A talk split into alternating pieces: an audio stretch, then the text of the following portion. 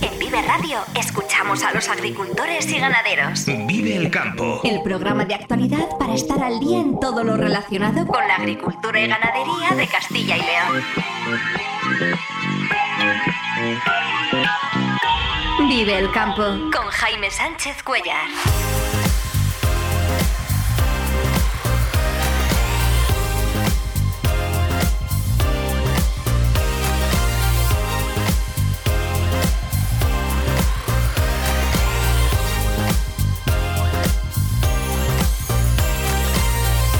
Buenos días, esto es Vive el Campo en Vive Radio. Hoy es lunes 12 de febrero y hasta las 8 menos 10 aquí contamos lo que está pasando en el sector agroalimentario y cómo afecta a los agricultores y ganaderos de Castilla y León.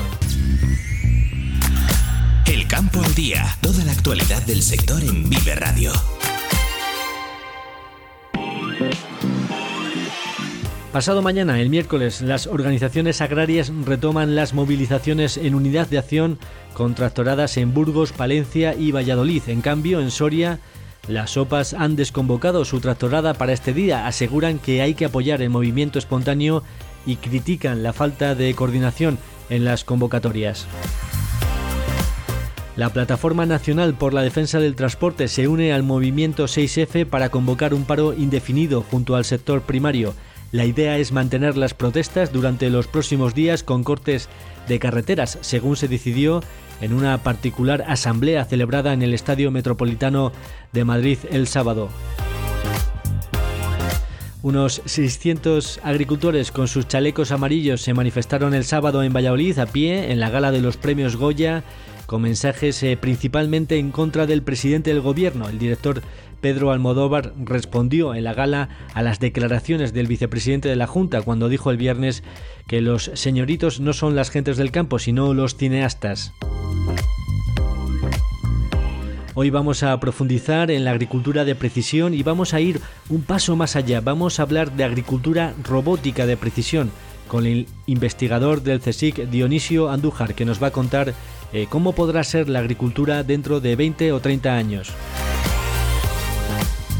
En las lonjas apenas eh, movimientos la semana pasada ya que casi no hubo cotizaciones en solidaridad con las protestas de los agricultores. No obstante, luego lo, lo analizamos con Rubén Orihuela de la lonja online Abastores.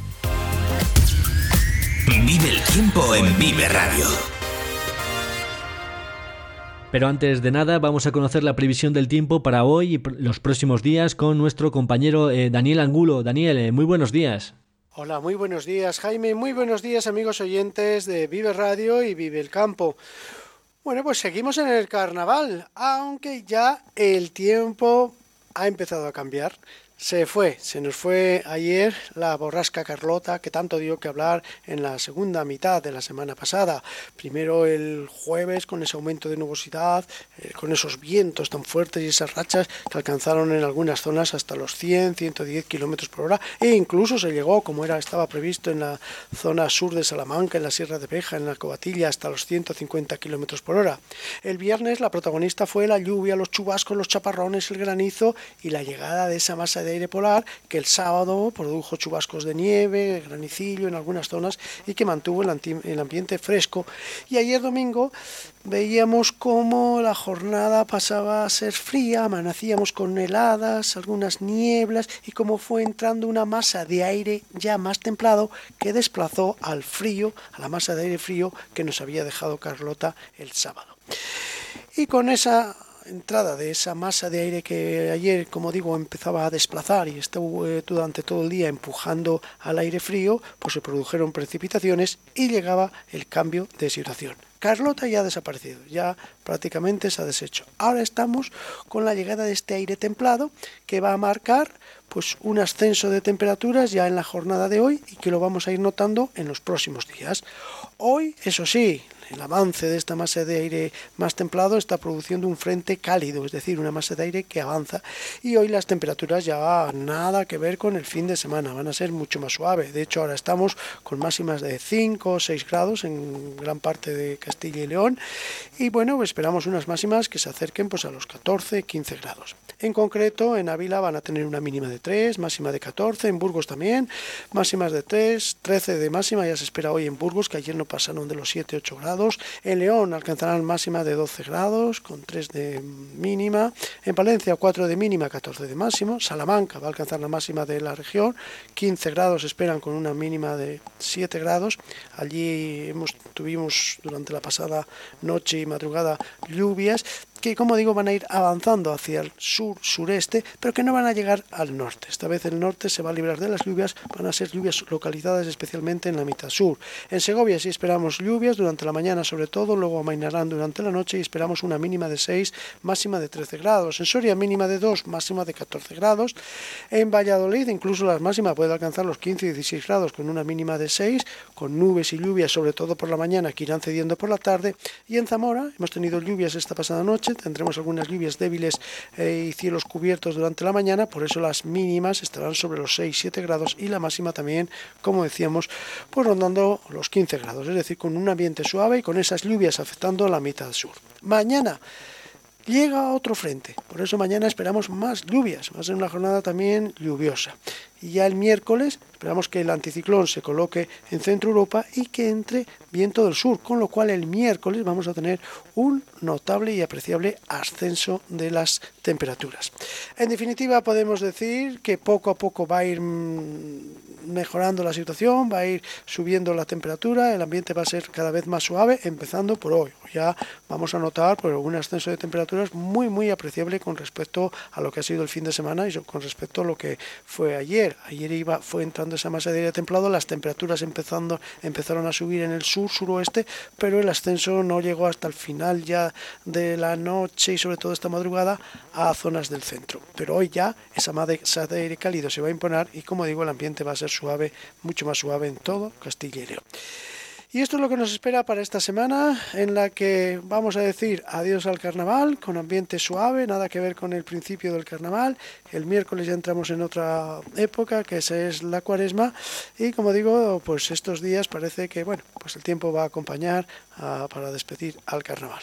Así que nada más, que lo sigan pasando bien y hasta mañana. Muy buenos días a todos y buen lunes de carnaval. Muchas gracias, eh, Daniel. La verdad es que tenemos una nueva semana de movilizaciones en el campo. De entrada, este miércoles, las organizaciones agrarias en unidad de acción han convocado eh, nuevas tractoradas en Burgos, en Palencia y en Valladolid. También estaba convocada una tractorada en Soria, pero al final las organizaciones agrarias decidieron desconvocar esta tractorada para este día. Aseguran que hay que apoyar al movimiento espontáneo y critican cierta falta de coordinación en las convocatorias que están desarrollando las organizaciones agrarias. La última movilización que se ha convocado ha sido la de Valladolid, que va a llevar el lema 14 de febrero, defiende tu amor al campo. Esta tractorada va a partir desde el estadio José Zorrilla a las 11 horas y recorrerá la subdelegación del Gobierno y las Cortes de Castilla y León. Lo cierto es que ya el viernes un grupo de agricultores se concentró en la delegación del Gobierno en Valladolid. Primeramente se habían movilizado eh, agricultores desde distintos municipios de la provincia con intención de llegar en tractor hasta la capital vallisoletana, pero la Guardia Civil impidió el paso y allí, en la delegación de gobierno, pues se leyó un comunicado y se expresó el malestar por no poder circular por las carreteras. Todas las movilizaciones que hagamos van a ser pacíficas. Las autoridades están ejecutando órdenes ilegales prohibiéndonos circular. Hay gente que no le han permitido abrir su nave y a otros que les han prohibido circular por los caminos impidiendo el paso con pinchos. En mi caso iba con el tractor y un apero y me han parado en mitad del pueblo yendo hacia la nave y me han pedido el paso. El viernes también más de mil tractores participaron en la convocatoria que realizaron las organizaciones Asaja, COAG y UPA en Zamora. La verdad es que eh, estas organizaciones calificaron esta cita como un éxito total eh, y es la mayor cantidad de tractores que se ha conseguido concentrar en la capital eh, zamorana, más de mil eh, el viernes en Unidad del Campo y en Unidad de Acción de estas tres organizaciones agrarias. Eso fue el viernes porque ya el sábado unos 600 agricultores con sus chalecos amarillos se manifestaron a pie en la gala de los premios Goya con mensajes que estuvieron dirigidos principalmente en contra del presidente del gobierno, Pedro Sánchez. La polémica estuvo por las declaraciones previas del vicepresidente de la Junta, Juan García Gallardo, en las que aseguró que los señoritos no son los agricultores, sino los que quieren vivir de películas que luego no ve nadie, y recibió una crítica, una réplica del director Pedro Almodóvar en la propia gala encima del escenario. Estos son los dos momentos, las declaraciones de Juan García Gallardo y de Pedro Almodóvar. En los últimos días he escuchado a la élite mediática, a muchos tertulianos, eh, hablar de los agricultores y ganaderos como empresarios del campo o como señoritos. Yo creo que los señoritos no son los agricultores y ganaderos de Castellón. Los señoritos son los que quieren vivir de producir obras cinematográficas que luego no ve nadie a costa de millones y millones de euros que pagan con mucho esfuerzo los contribuyentes españoles. A este hombre le voy a, le voy a decir lo obvio, y es que el dinero que los cineastas recibimos como anticipo, eh, lo devolvemos con creces a, el Estado. Y el sábado la Plataforma Nacional por la Defensa del Transporte ha decidido convocar un paro indefinido junto al sector primario. La idea es mantener las protestas durante los próximos días con cortes de carreteras, según se decidió en una asamblea improvisada junto al Estadio Metropolitano. Allí, junto a los portavoces también del movimiento 6F. Así hablaba Lola Guzmán, la portavoz de este movimiento. Porque para mí todos los políticos son iguales. Esos 350 gandules que hay en el Congreso tienen que trabajar para nosotros, no nosotros para ellos. Y si hay que ir y explicárselo, pues iré y se les explicaré. Tenéis que trabajar para nosotros. Y antes de aprobar una ley que nos vaya a favorecer o nos vaya a perjudicar, nos tenéis que preguntar a nosotros. Y no a los sindicatos agrarios, que están apesebrados y los tenéis cebados y van a votar lo que vosotros digáis. Después de esta asamblea hubo una carga policial porque un grupo de manifestantes intentó cortar la M40 en Madrid con algunas vallas. Desde que empezaron las protestas espontáneas en España, ya se han producido 31 detenidos y 8.400 identificados en las protestas en el conjunto del país. Y por último, vamos a recordar que este jueves 15 de febrero finaliza el plazo para formalizar en las entidades financieras el préstamo bonificado eh, al que se habían solicitado, el que habían solicitado eh, más de 13.000 agricultores. Hay que completar el procedimiento acudiendo a la entidad financiera para eh, formalizar el préstamo. Recordemos que son préstamos de hasta 60.000 euros que habían solicitado los agricultores y que están incluyen la bonificación de los intereses por parte de la Junta de Castilla y León que había reservado hasta 60 millones de euros para esta operación. Vive la entrevista del día en Vive el Campo.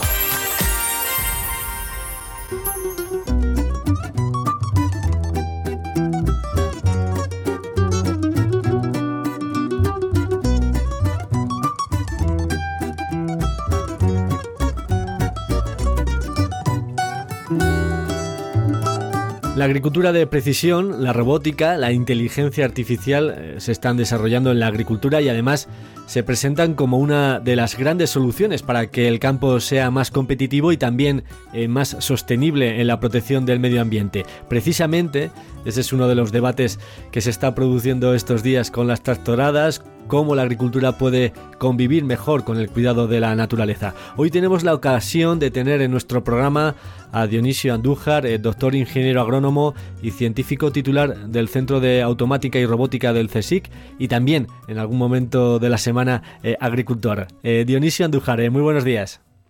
Muy buenos días, Jaime. Encantado de estar aquí contigo. Si te parece, me gustaría empezar la entrevista precisamente por ahí, por cómo la robótica, la agricultura de precisión, puede ayudar a que la agricultura tenga menos impacto en la naturaleza.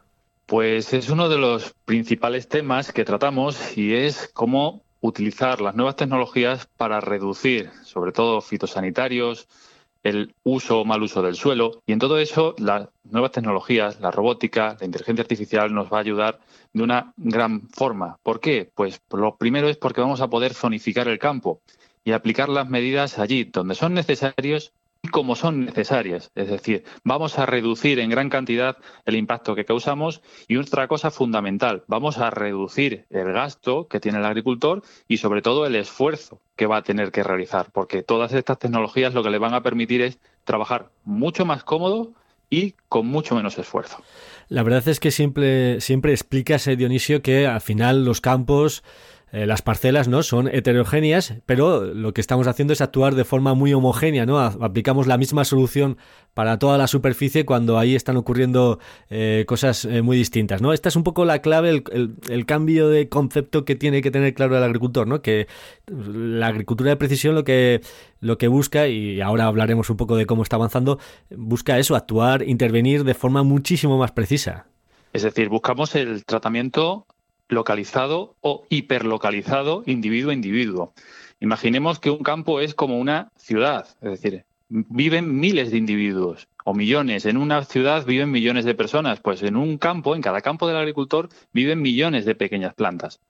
El objetivo es dar un tratamiento diferencial a cada una de esas plantas, como hacemos en una ciudad a cada una de esas personas.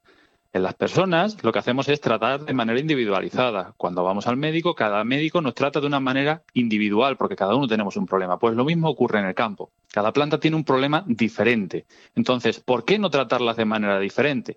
Este es el objetivo.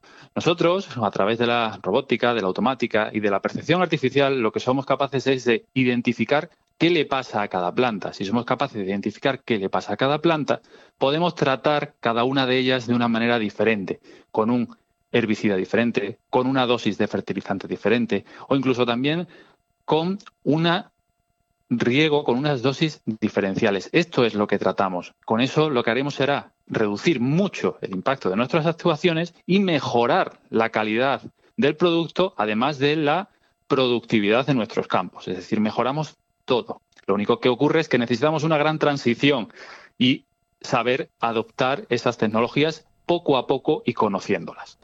Lo único que, claro, llegar a poder actuar eh, planta por planta, eh, me imagino que primero no será posible eh, en un tiempo cercano para todos los cultivos. Y, no sé si esto, bueno, es demasiada ciencia ficción o esto realmente lo vamos a tener pronto. Porque, no sé, me estoy imaginando un cultivo de maíz, por ejemplo, poder actuar planta por planta en un cultivo de maíz. ¿Esto llegará a ser posible? obviamente llegará a ser posible. Lo único que pasa es que tenemos que dar los pasos de una manera adecuada. Es decir, no podemos pensar en conseguir todo en unos días o en unos meses o en, unos años. Tenemos que pensar que la tecnología evoluciona. Es decir, es el mismo caso del GPS. Es decir, allá por 70, 80, fijaros que ahora pensamos que un GPS es algo nuevo. No, es decir, está desarrollado hace muchos años. Pues lo mismo está pasando con la, agricultura y con la robótica, va evolucionando poco a poco. Esto es una transición y podamos, cuando podamos ver esos robots que a lo mejor sustituyan a los tractores en el campo haciendo las mismas tareas, tratando planta a planta, pues oye, a lo mejor podemos, necesitamos tardar unos 20, 30 años, pero poco a poco damos pasos intermedios en los cuales los aperos se van a ir robotizando, los tractores van a ir mejorando y obviamente vamos a tener que hacer muchas menos tareas manuales en el campo. Tenemos que buscar una transición e ir adoptando las tecnologías de manera paulatina y como van surgiendo y comprendiéndolas, porque así será como podamos llegar a adoptarlas.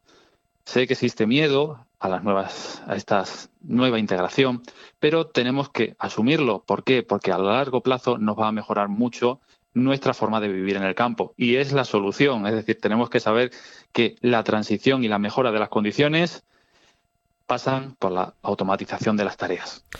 Ahora mismo, ponnos algunos ejemplos. ¿En qué momento nos encontramos en el uso de esas tecnologías? Eh, ¿Qué se está eh, pudiendo hacer ya?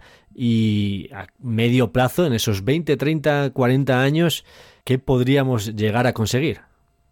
Pues a ver, tratamos dos pilares. El primer pilar es la ciencia, de, la ciencia en la cual tratamos con los datos, es decir, conseguir nuestros datos, nuestros datos de rendimiento, nuestras aplicaciones diferenciales, todo eso tratarlo de una manera conjunta, es decir, a, través de datos que subimos a nube.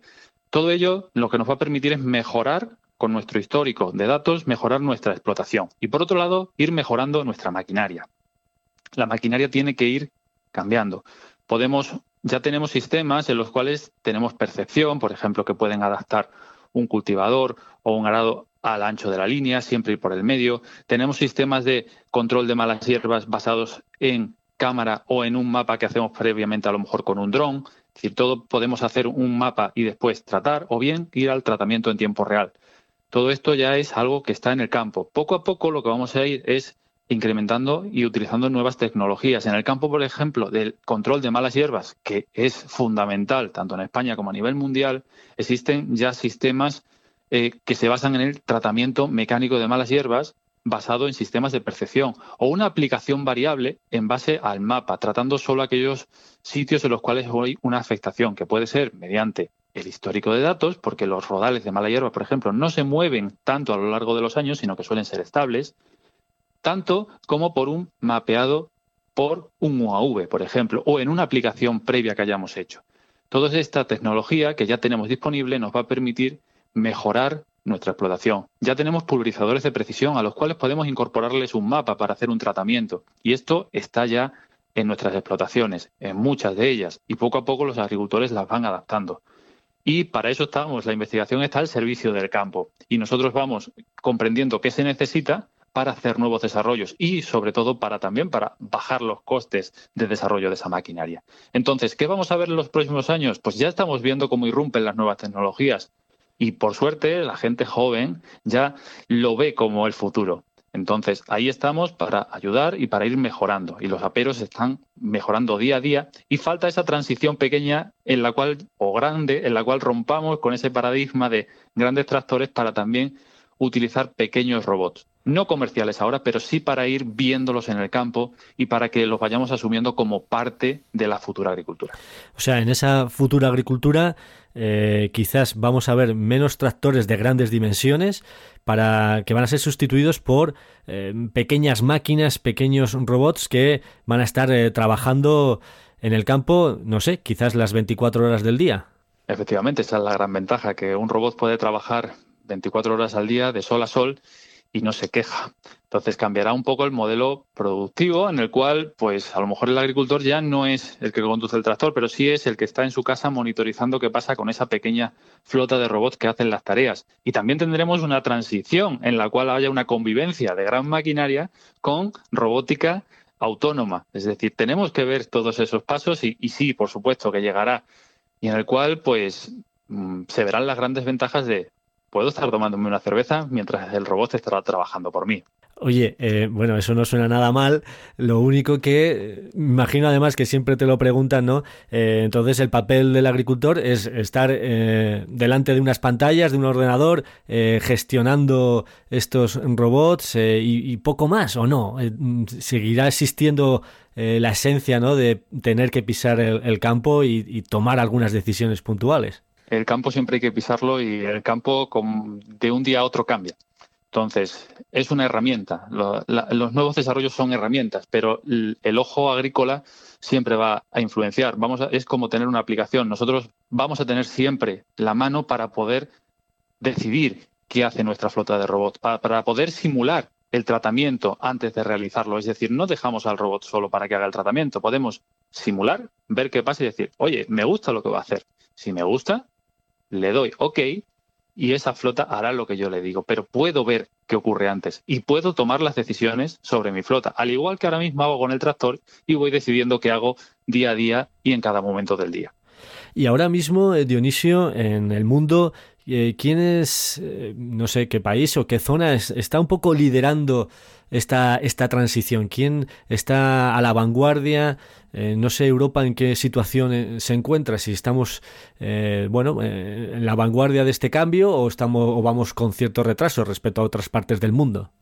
Bueno, vamos un poco todos a la par. En Europa tenemos una particularidad con nuestra forma de legislar, de utilizar las nuevas tecnologías, igual que pasa con el mundo de los fitosanitarios, pero todos vamos adaptándonos y vamos cambiando, mientras que en Europa a lo mejor se utiliza un modelo productivo basado a lo mejor en robots de, de menor tamaño y de menor envergadura, en otras partes del mundo, como puede ser Estados Unidos, se percibe el uso de robots más grandes, tipo tractor autónomo, pero que son robótica. Es decir, son dos enfoques completamente diferentes, pero buscando la misma esencia, que es buscar un sistema autónomo para realizar el tratamiento.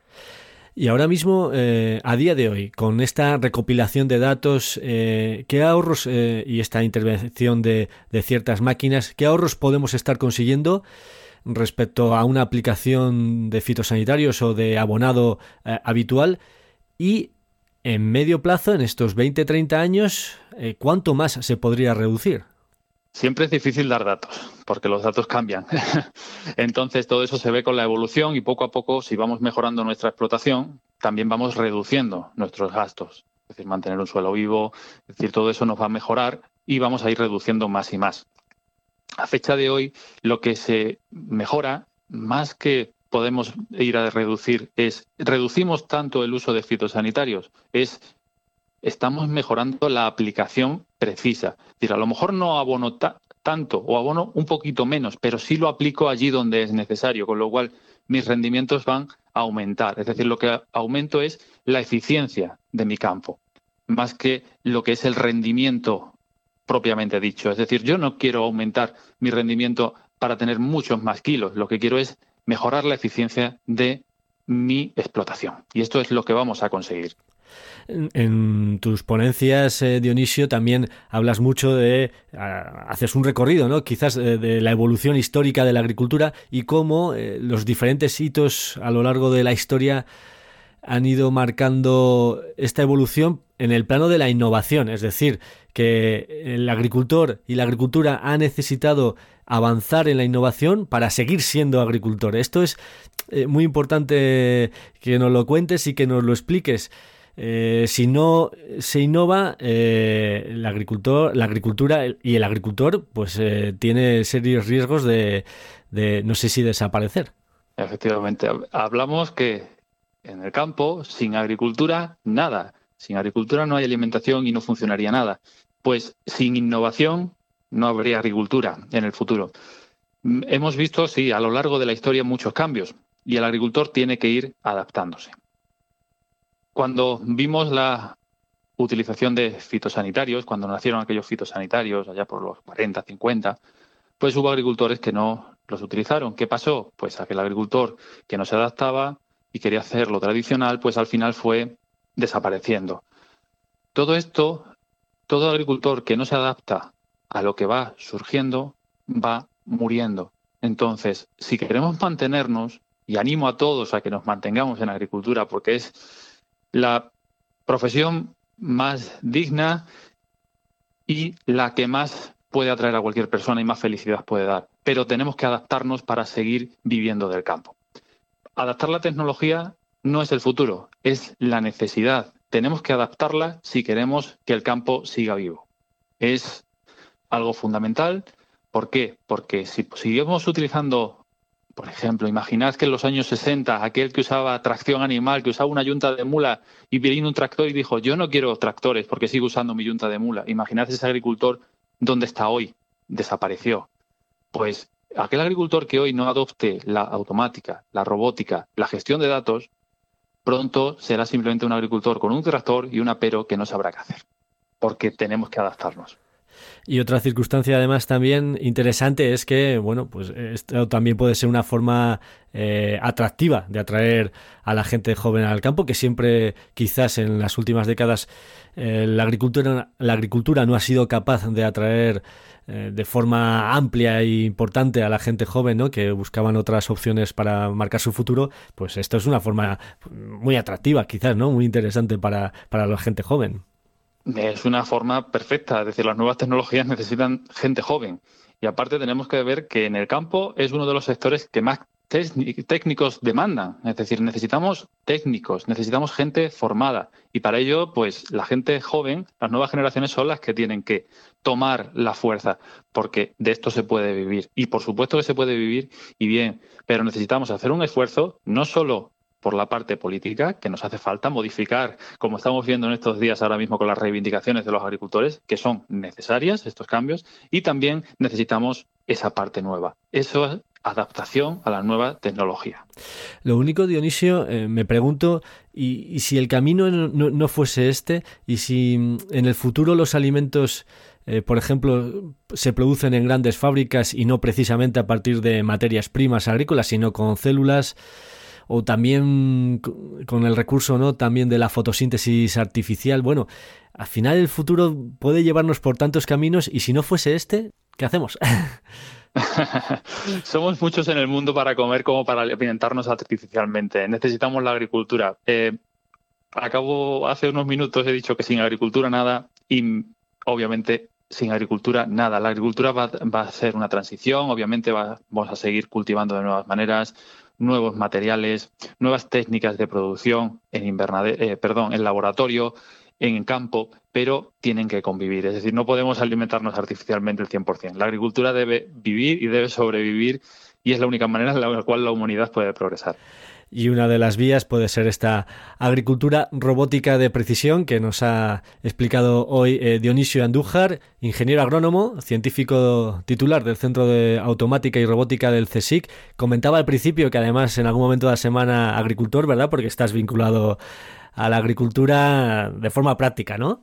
Sí, es, uno de, es una de las pasiones y obviamente como ingeniero agrónomo no solo podía dedicarme a investigar, también hay que llevar esto a la práctica. Entonces sí, la agricultura es, como digo, mi profesión de investigación y mi pasión también y como agricultor. Como agricultor de, de olivos.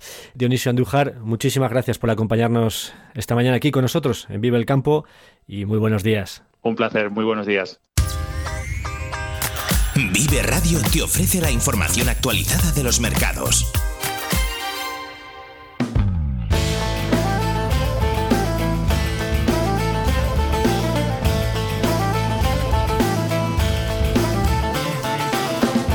Vamos a analizar ahora eh, lo que dio de sí la semana pasada en los mercados agrícolas, una semana convulsa con el inicio generalizado de todas esas tractoradas y la decisión que tomaron muchas lonjas de suspender las cotizaciones en solidaridad con las movilizaciones del campo. todos los datos, no obstante, los tiene ya eh, Rubén Orihuela, experto de la lonja online Abastores. Eh, Rubén, muy buenos días. Muy buenos días, Jaime. Pues efectivamente, mm, casi todas las lonjas, o buena parte de ellas, decidieron la semana pasada no directamente no cotizar, así que no tenemos muchos precios de referencia, ¿no? Sí, totalmente. La semana pasada fue una semana de donde se paró el mercado, sobre todo el martes día 6, que también empresas del sector acompañaron en solidaridad esa huelga y las principales lonjas no, no han cotizado durante la semana.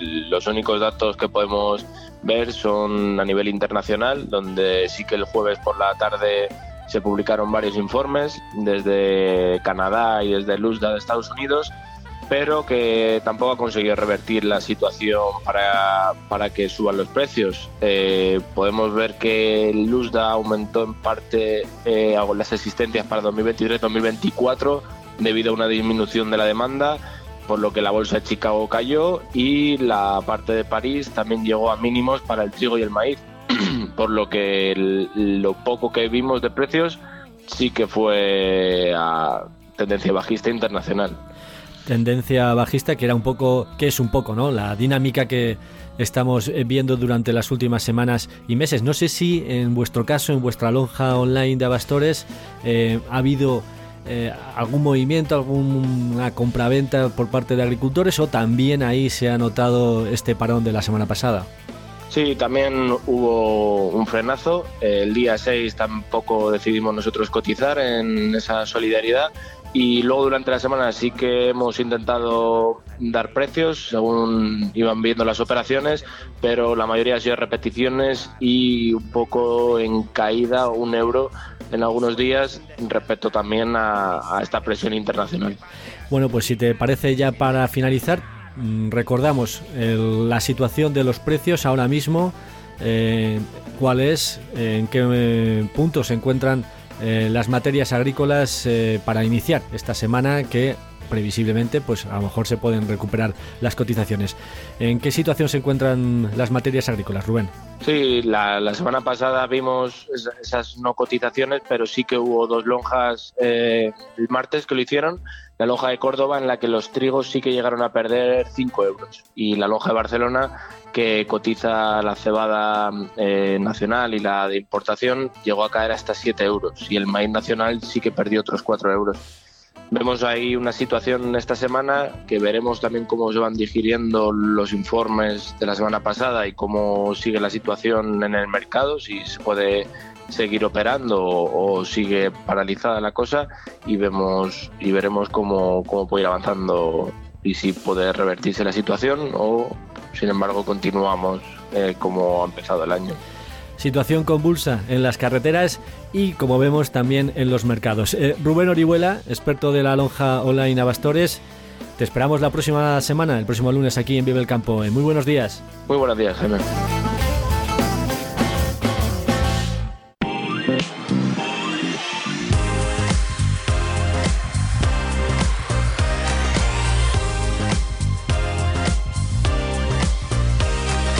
Y antes de despedirnos, repasamos los titulares del día. Pasado mañana, el miércoles, las organizaciones agrarias retoman las movilizaciones en unidad de acción contractoradas en Burgos, Palencia y Valladolid. En cambio, en Soria, las OPAs han desconvocado su tractorada para este día. Aseguran que hay que apoyar el movimiento espontáneo y critican la falta de coordinación en las convocatorias. La Plataforma Nacional por la Defensa del Transporte se une al movimiento 6F para convocar un paro indefinido junto al sector primario. La idea es mantener las protestas durante los próximos días con cortes de carreteras, según se decidió el sábado en Madrid. Porque para mí todos los políticos son iguales. Esos 350 gandules que hay en el Congreso tienen que trabajar para nosotros, no nosotros para ellos. Y si hay que ir y explicárselo, pues iré y se les explicaré. Tenéis que trabajar para nosotros. Y antes de aprobar una ley que nos vaya a favorecer o nos vaya a perjudicar, nos tenéis que preguntar a nosotros. Y no a los sindicatos agrarios, que están apesebrados y los tenéis cebados y van a votar lo que vosotros digáis. Unos 600 agricultores con sus chalecos amarillos se manifestaron a pie en la gala de los premios Goya con mensajes principalmente en contra del presidente del gobierno, Pedro Almodóvar, en el escenario respondió a las declaraciones del vicepresidente de la Junta en las que aseguró que los señoritos no son los agricultores, sino los que quieren vivir de películas que luego no ve nadie. En los últimos días he escuchado a la élite mediática, a muchos tertulianos, eh, hablar de los agricultores y ganaderos como empresarios del campo o como señoritos. Yo creo que los señoritos no son los agricultores y ganaderos de Castellón. Los señoritos son los que quieren vivir de producir obras cinematográficas que luego no ve nadie a costa de millones y millones de euros que pagan con mucho esfuerzo los contribuyentes españoles. A este hombre le voy a, le voy a decir lo obvio, y es que el dinero que los cineastas recibimos como anticipo eh, lo devolvemos con creces al Estado. La agricultura robótica de precisión permitirá que en los campos se pueda intervenir planta a planta con robots de menor tamaño funcionando las 24 horas del día. Nos lo ha explicado eh, Dionisio Andújar, investigador del CSIC. ¿Cuándo podamos ver esos robots que a lo mejor sustituyan a los tractores en el campo haciendo las mismas tareas, tratando planta a planta?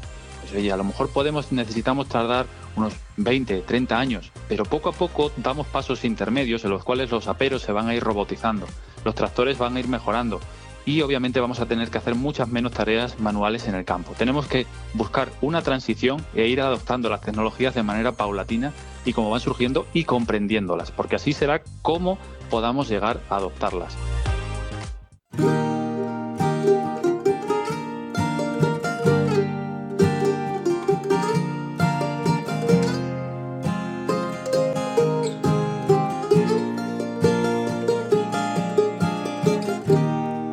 El tablero, no piso vuelo, es felicidad completa. Hasta aquí el programa Vive el Campo, la cita diaria con la actualidad del sector agroalimentario en Vive Radio. Si has estado a gusto, regresamos mañana puntuales a las 7 y 10 de la mañana. Esta semana nos acompañan en nuestra despedida los hermanos Cubero. Es efímera la alegría. Permanece el dolor.